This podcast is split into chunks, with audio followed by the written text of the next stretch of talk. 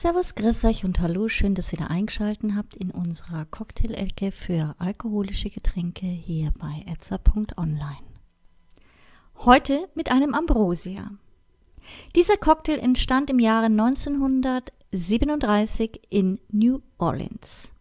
Ihr benötigt hierfür 80 Milliliter Champagner Brut, gut gekühlt, 10 Milliliter Cointreau, 10 Milliliter Cognac, 10 Milliliter Calvados, 10 Milliliter frisch gepressten Zitronensaft und eine Zitronensesse. Den Cointreau, Cognac, Calvados und den Zitronensaft in eine Cocktailschale geben und mit dem gut gekühlten Champagner auffüllen. Nun das Ganze langsam mit einem Barlöffel oben rühren und die Orangenzeste über der Cocktailschale ausdrücken und mit in das Getränk geben. Fertig!